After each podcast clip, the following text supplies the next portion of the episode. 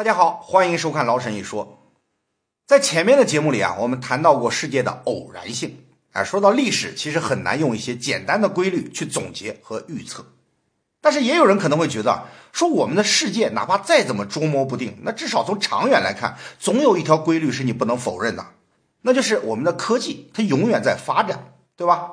你看，从原始社会茹毛饮血，到后来发明取火、发明文字，然后一点一点进步，直到发展出现代科技，哎，完成工业革命，再到今天各种高科技。你看这里边有一个明显的大趋势吗？更关键的是，我们的科技进步的速度那是越来越快的。在古代，你看你要想完成一项递进式的革命性的重大发明，那往往得等上几百年甚至上千年，因为整个农业时代社会的变化是非常缓慢的。那就拿中国来说，我们从秦朝开始就完成了统一，然后一直到清朝，这两千多年呢，基本上社会的整体面貌其实没什么区别。对于一个农民来说，你看他还是日出而作，日落而息。虽然也有一些具体的技术上的小进步，但总体来说，你说他过的日子又有什么不同？甚至到了清朝，由于人口暴增，我们的人均粮食占有量跟秦汉相比还有所下降，那生活质量也未必有多大的提高。但是自从现代科学诞生以来，你看我们的社会那简直就是发生天翻地覆的变化，完全不可同日而语。而且这种进步呢，还在明显的不断加速。你看我们在历史课本上都学过。从十八世纪六十年代开始，以珍妮纺纱机还有瓦特改良那个蒸汽机为标志，人类开始了第一次工业革命。然后过了一百多年，到了十九世纪末，我们又发明了内燃机，发明了电呃发电机，掀起了第二次工业革命，哎，也俗称电气革命。这两次革命之间差了多少年呢？一百年。然后再过六十多年，到二十世纪五十年代，第三次工业革命又开始了。这次以计算机、原子能和空间技术为核心，也叫信息革命。你看，不光是新的革命在持续爆发，而且中间的间隔也越来越短。后来仅仅才过四十多年，到了上世纪九十年代，又爆发了第四次革命。哎，就是以互联网为代表的新工业革命。你看，所以现在有个很流行的词儿叫“工业四点零”，大概就是这么一个概念。所以很多人就认为啊，说我们人类文明是一个指数型发展的文明。就是我们的知识，我们的科技水平是一个指数型增长的函数，它不是一二三四这么线性发展的，而是翻着背往上窜啊，一变二，二变四，四变八，越到后来它增长的就越快。关于科技领域的指数增长啊，最有名的一个例子大概就是摩尔定律了。哎，你可能也听说过，就是我们计算机芯片的那个运行速度，每过十八个月就会翻一番。你看，包括内存容量也是这样。我还记得在以前二八六、三八六时代啊。那个当时候内存都是几百 K 这个概念，到后来慢慢就变到了一兆、两兆，哎，直到今天它动不动就是几十 G，哎，它都是翻着倍往上涨。你要知道，一兆等于一零二四 K 啊，一 G 又等于一零二四兆，所以我们今天的内存容量，那相比 PC 刚推出的时候，那增长可不是十几倍、几十倍啊，那是十几万倍啊！甚至还有人提出啊，说连指数型增长都不能够准确描述我们现在的科技进步。有的学者就做了研究啊，认为我们现在的这个科技，它不但是指数型增长，而且是一种越来越快的指数型增长。在十八世纪以前，也就是工业革命以前啊，我们的知识总量大概每隔一百年就会翻一番。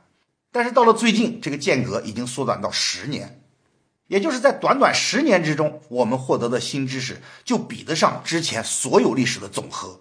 哎，这是一个非常惊人的速度。你可能没什么直观感受啊。我给你举个例子，有个著名的故事是这样说的：说当年印度有个国王，就打算重赏那个国际象棋的发明人，就问他说：“你要什么奖励啊？尽管要，只要合理，我肯定满足你。”那个发明人就说了：“说陛下，其实我要的也不多。你看国际象棋不是有六十四个格子吗？您就在第一个格子上给我放一粒麦子，啊，第二格呢放两粒，第三格放四粒。那总之每一格都比之前要翻一倍。你就这样给我放满六十四个格，你就赏我好了。”国王一听，好像觉得也不多嘛，啊，一粒、两粒、四粒，哎，就算加起来又能有多少？所以很爽快的就答应了。结果没到二十格，一袋麦子就用光了。然后呢，越来越多，越来越多，很快的就发现，哪怕他把整个印度的麦子全拿过来，也满足不了这个要求。哎，实际上不光是全印度，真正你要放满整个棋盘的话，他需要的是全世界在两千年内种的所有小麦。而如果这个棋盘再扩大一倍的话呢？哎，那就好玩了。哪怕你把整个宇宙每一个原子都变成一粒麦子，也填不满这个实际上看起来不大的棋盘，不可思议吧？这就是指数型增长的可怕之处。哎，一开始看起来没什么稀奇的，但是越到后来，这个速度就越惊人。所以有很多人啊，对这个科技的这种发展趋势就很诧异啊，而且提出了一个听上去很科幻的理论，叫做技术奇点。哎，那个奇怪的奇啊，就是如果我们的科技一直按照这种指数型增长的话，那么虽然现在还处于一个初级阶段，可能你看上去没什么特别啊。就像在棋盘开始的那几格放麦子啊，你觉得一点感觉都没有吗？但是很快技术加速，就会从量变变成质变，我们很快就会进入一个完全不同的时代。就像那个麦子放到最后二十几格之后，国王也会明显感觉到事情不对劲啊。那这个技术起点也是一样的，根据预测，到了某个阶段之后啊，我们的科技就会因为指数效应发展过快，以至于各种重大进步层出不穷，让你眼花缭乱。根本来不及反应，对吧？我们之之前说了嘛，历史上几次工业革命之间的间隔，从一百年到六十年，再到四十年，然后呢，如果再继续这样发展，总有一天会缩短到十年、五年、一年，甚至几个月。哎，你能想象那是一种何等的场景吗？到那个时候，科技带来的那可就不光是一些细枝末节的变化了，甚至我们今天很多所谓的终极目标啊，比如什么无限的能源。永恒的生命、人造的意识等等，哎，这些虽然现在听上去好像都还是天马行空，但只要是跨过了技术起点，在强大的指数发展中，所有的一切很快就会变得微不足道。原来那些不可能的任务，可能几个月就可以解决掉。而这个技术起点大概会在什么时候来临呢？哎，可能会比你想象的要近得多。有人估计过，大概会在二零四五年，哎，也就是三十年之后，我们就会迎来这个起点。所以这一天其实并不遥远。通过简单的计算，我们就能明白，就算科技保持现在的发展速度，每过十年翻一番，那也就意味着整个人类文明在短短一个世纪里，就会比之前要发达二的十次方倍，啊，也就是一零二四倍。两个世纪就会发达一百多万倍，一百多万倍，这是一个什么概念？可能你想都想不出来。所以从理论上来说，只要指数型增长还在继续。那么必然就存在这样一个起点，使我们人类进入一个难以想象的科技大爆炸时代。当然了，到那个时候，整个技术恐怕就已经不是我们人类自身可以掌控了，它更可能是通过各种高度发达的人工智能，通过庞大的互联网络，成为一种自我进化的东西。哎，这就是近年来很流行的起点理论，甚至 NASA 这些组织还成立了一所大学，就叫起点大学。专门研究我们应该怎么应付这种科技大爆炸的未来。但是说到这儿，你有没有想过，我们是不是也太乐观了？我们真的能够相信这种指数型增长吗？会不会存在这样一种可能，就是在不久以后，我们的科技非但没有加速发展，反而会遇到极限，从而陷入一种停滞中？简单说，就是所谓科技增长的必然性，会不会是一种阶段性的假象呢？如果喜欢这个节目，可以关注我们的微信公众号，还有微博，在那里将有更多的内容发布。其实关注方式很简单，直接在微信中添加朋友，搜索“老沈一说”，哎，你就能找到我。另外，喜欢听音频的朋友可以去蜻蜓 FM，上面会同步更新我们的音频内容。要探究科技是不是会永远增长，我们就必须先要回答一个问题。就是在过去五十年或者一百年里，这种指数型的增长，它是不是普遍存在于绝大部分科技领域里？哎，这里很关键的一个词就是普遍，因为我们很容易被某个特定领域里的成就所迷惑，哎，容易以偏概全，容易出现一种不真实的幻觉。就像很多人指出的那样，说我们天经地义的觉得自己就活在一个科技大爆炸的时代，但其实呢，事实的真相远远不是这样。可是那为什么又会出现这种想法呢？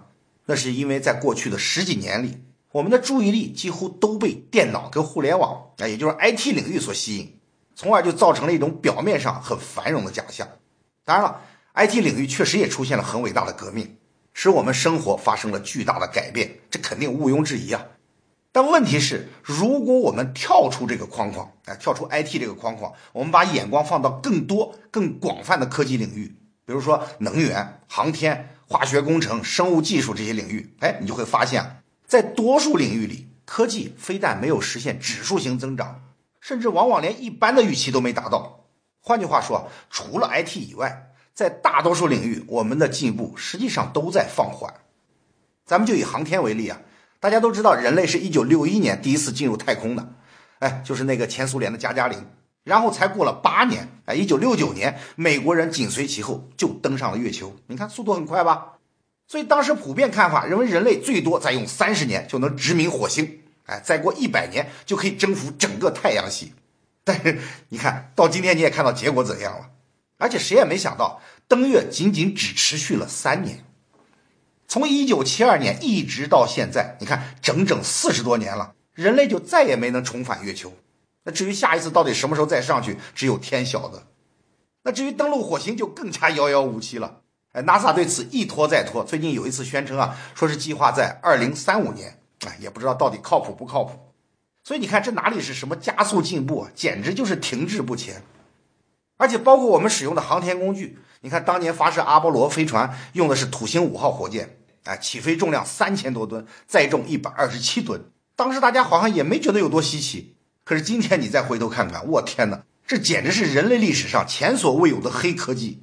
从那个时候起，四十多年过去了，再也没有任何一个国家，也包括美国自己啊，能够再造出另一枚有这么强大载重能力的运载火箭。甚至直到今天，美国正在研发那个 SLS 系列，还有传说中我国正在论证，据说准备将来登月用的那个长征九号火箭，它们的各项参数最多也就是跟土星五号差不多嘛。并没有因为四十多年的科技进步而发生什么本质的突破。换句话说，直到今天为止，这个数字都非常接近我们的技术极限。你看，这是航天领域啊，其实航空也差不多。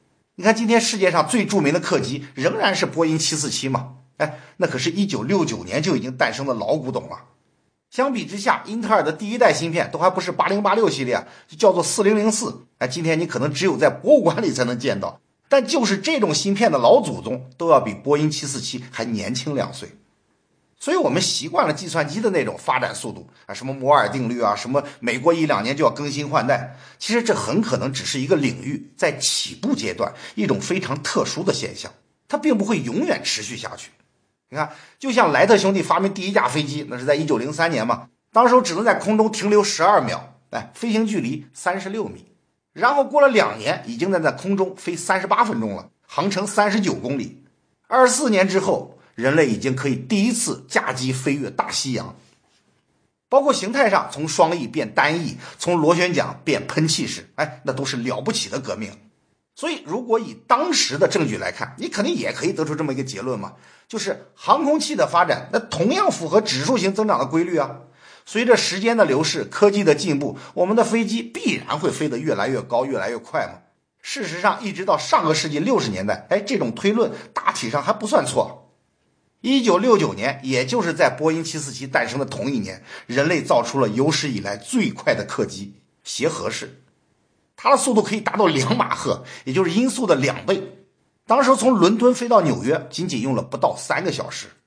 但是谁也没想到，这居然就成了历史的巅峰。从那个时候一直到现在，又过去将近五十年，我们始终卡在这个瓶颈上面，飞机的速度再也无法大幅提高。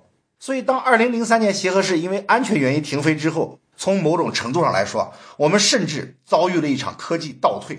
哎，至少单纯的就旅行速度而言，现在并不是历史上最好的时期。那你看，规律就被打破了。增长遇到了它的极限，所谓的指数型发展并没有像我们期望的那样永远进行下去。当然，你可能要说，这个并不代表我们再也造不出超过协和式的飞机了。只不过民用客机嘛，它要更多的考虑经济成本还有安全性，速度并不是第一要素。但其实军用飞机它也一样啊。历史上飞得最高最快的飞机，其实并不是今天所谓什么 F 三五，很有可能要算是大名鼎鼎那个侦察机 SR 七幺。也就是很多军事迷至今仍然津津乐道的黑鸟，哎，这个是人类历史上极少数能够达到双三标准的飞机，也就是飞行高度超过三万米，同时速度超过三马赫，哎，也就是三倍音速。你换算一下啊，就是每秒超过一千米。哎，我跟你说这什么概念啊？AK 四十七步枪的子弹出膛速度才七百多一点，啊，比它还少三百。而且呢，由于今天很多防空导弹的速度都还不到三马赫。所以它也就从来没被击落过。可是呢，这种飞机又是什么时候诞生的呢？哎，其实比协和跟七四七还要古老，一九六四年就首飞了。结果直到今天也没有任何一种现代飞机能够达到它当年的标准，啊，当然了，像黑鸟这么变态的飞机，其实也是特殊时期历史的产物。因为对于一般战斗机而言，其实根本没必要什么飞得那么高那么快嘛。但是至少我们可以从中看出一条规律，就是航空技术在经历了初期的快速发展之后，到了上个世纪六十年代，其实也已经达到瓶颈了，哎，之后再也没什么大的突破。当然，我们的飞机在其他方面也在进步。但是那都是在其他领域，比如说，什么更好的电子设备、更牛的隐身性能，又或者导航技术这些。但是就飞行本身的动力学来说，黑鸟几乎已经接近我们在大气层内能够达到的物理极限了。即使在未来的很长一段时间里，恐怕都难以超越。哎，绝不是说今天能飞三马赫，然后因为指数增长，明天就一定能飞六马赫。要那样，那还得了啊！所以你看，科技哪里是真能无限进步啊？其实，哪怕是那些乐观主义者最常引用的摩尔定律，目前也在面临终结的可能啊。当芯片尺寸已经降到十纳米以下的时候，其实我们已经遇到物理上的极限了。就是当它已经到了原子大小的级别，你做的再小，总不能比个原子还小吧？所以，业界普遍认为摩尔定律将在二零二二年之前失效，甚至很多人表示，其实现在已经失效了，就跟飞机一样。你不能想当然的从过去推断未来，哎，以为它的速度总是会越来越快，因为当极限来临的时候，这条曲线立马就会发生剧烈的变化。到时候你就发现啊，原本以为指数型增长的函数，实际上是一条 S 曲线，就是一开始平缓，后来快速上升，但是到了一定程度之后又再次缓慢下来。哎，很可能这才是绝大多数科技发展的真实函数。所以，与其担心科技发展的太快，担心什么机器人马上就要掌控世界了，我们还不如担心这样一个问题：就是人类是不是已经快要碰到科技发展的天花板了？人类文明的进步是不是已经快要窒息了？如果喜欢这个节目，可以关注我们的微信公众号还有微博，在那里将有更多的内容发布。其实关注方式很简单，直接在微信中添加朋友，搜索“老沈一说”，哎，你就能找到我。另外，喜欢听音频的朋友可以去蜻蜓 FM，上面会同步更新我们的音频内容。我们前面提到啊，在过去的几十年里，其实除了 IT 之外，在大多数其他领域里，基本上都能观察到这样的现象：就是虽然科技还在进步，但是不但没有加速，反而有逐渐放缓的迹象。其实这个在基础理论方面表现的尤为明显。你看，今天物理学的两大支柱理论仍然是相对论跟量子论嘛。这都是在一百多年前就已经奠定好的基础啊，但是从那以后就再也没有重大的突破，而传说中把两者结合起来的大一统理论，至今也仍然是镜花水月。就像大家平时听到的什么超弦理论、M 理论，其实都属于这一类，基本上都不知道何年何月才能得到证明。你再看生物方面，最后一个基础性的重要发现，这可能得追溯到一九五三年的 DNA 双螺旋。哎，从那之后，虽然也有不少新的成就，但在重要性和革命性上根本就没什么大突破。所以你看，如果按照科技大爆炸的理论，其实这已经是一个说不过去的现象。因为自从一九五零年以来，我们已经有六十多年没能做出像样的理论突破了。哎，你就算把勉强的把啊六十年代那个粒子标准模型也算上，那也有整整五十年的空白时间。所以，如果科学发展的趋势确实是越来越快的话，那我们怎么会有这么长时间的无所作为呢？对吧？你看，大家可以掰着手指头算嘛。一八二四年，卡诺奠定热力学基础。一八五九年，达尔文发表物种起源。一八六四年，麦克斯韦提出电磁理论。一八六五年，孟德尔提出遗传假说。一九零零年，量子论。一九零五年，狭义相对论。一九一五年，广义相对论。你看，在历史上这些重要理论的间隔时间哪有这么长吗？可是今天我们只能在边角料上修修补补，哎，根本没什么本质性的科学突破，所以这也是理论方面的困境。再说到具体的产业啊，你看能源方面，到今天为止，我们其实跟一百年前是一样的，还是主要依赖石油、依赖煤炭。你看以前嚷嚷的什么新能源，都鼓吹了那么多年，到今天也没见正式应用啊。至于那个万众期待的可控核聚变，哎，甚至已经成了业界的经典笑话。说它有一个永恒不变的属性，就是永远需要再过五十年才能实现。好，你再来看医疗卫生方面，至今困扰我们的是什么呢？不还是癌症、艾滋病这些几十年的老难题吗？一九七零年，美国国会就曾经信心百倍的宣称，说人类能在六年之内攻克癌症。这到今天已经四十五年了，好像也并没有要攻克的势头。再有就是生物科技啊，当然我们承认啊，在过去几十年里，生物领域确实取得了很多进步，尤其是 PCR 技术的广泛运用，让 DNA 测序变得前所未有的便捷啊。当然还包括大家比较熟悉的克隆技术，哎，在未来确实也具有相当的潜力。但如果你考虑到我们在这个领域投入的巨大人力跟财力，那目前的回报显然是达不到几十年前的期望。哎，至少到目前为止，绝大多数生物方面的研究都只能作为论文发表，极少能够进行产业转化。所以这也造成了生物专业的学生成为失业率最高的人群之一。在学生物的那些人里边，有这么一句著名的吐槽。说曾经有个口号讲过，说二十一世纪是生物的世纪，这句话本身才是二十世纪最大的谎言。其实不光是生物啊，如果你把科学看作是一个整体产业，它的产出效率明显正在大幅下降。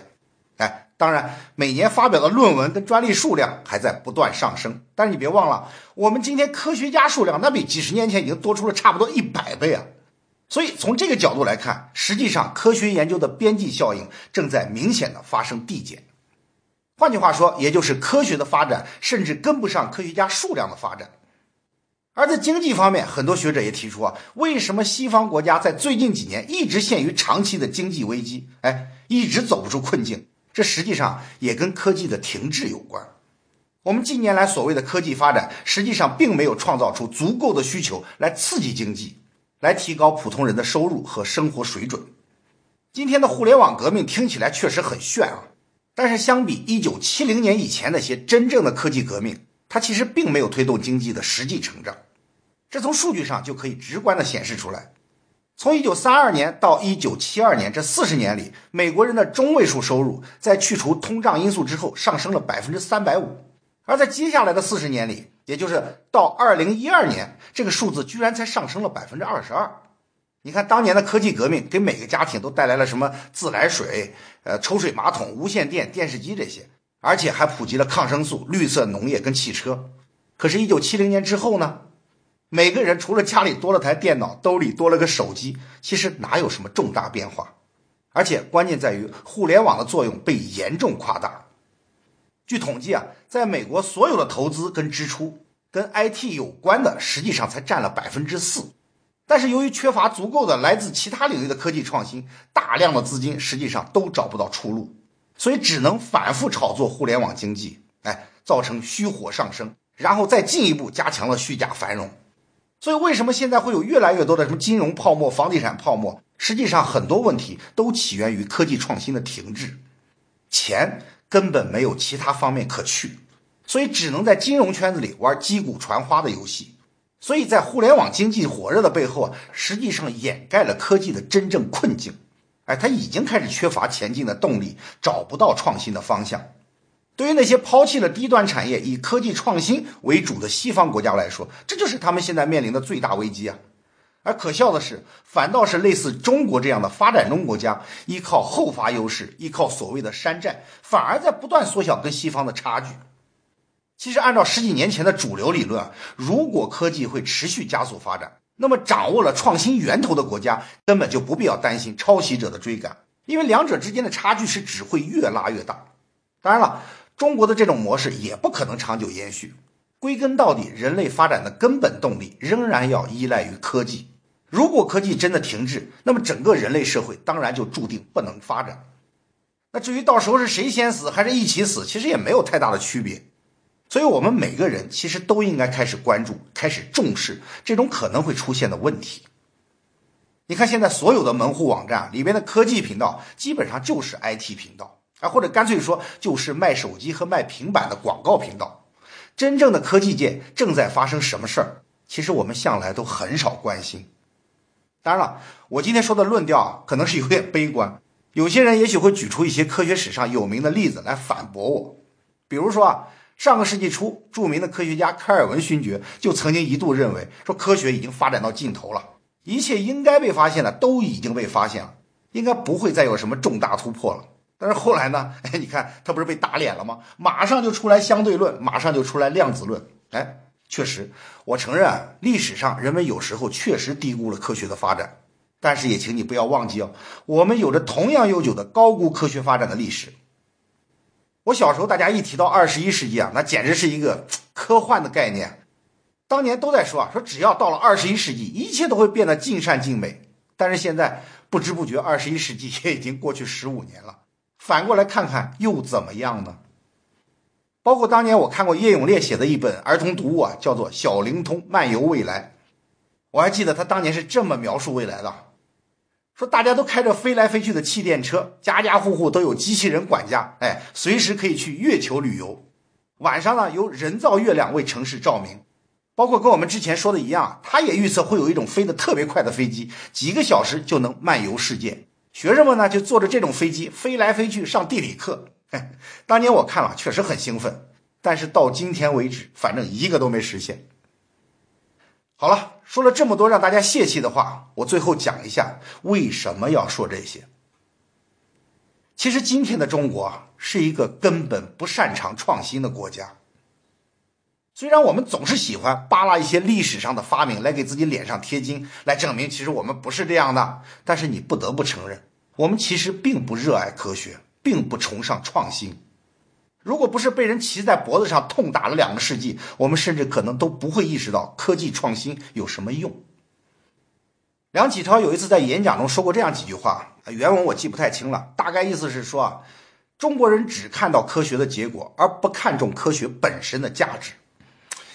哎呀，其实这一点我认为恰恰是最重要的，因为追求科学本身的价值才是科学精神的内涵，才是持续创新的动力来源。而今天。在全球科技发展都裹足不前的时候，这正是给我们缩小差距的绝好机会。而如果这个时候我们仍然还是自己哄自己，哎，就像有些研究机构年年都拿不能实现的科技论文骗取经费，正如有些企业卖着 OEM 的产品，却打着自主创新的名号索要国家扶持。如果仍然还是这样，全民投入虚假繁荣的中国式创新，那么我觉得科技发展是不是真的会停滞？其实也就无所谓了。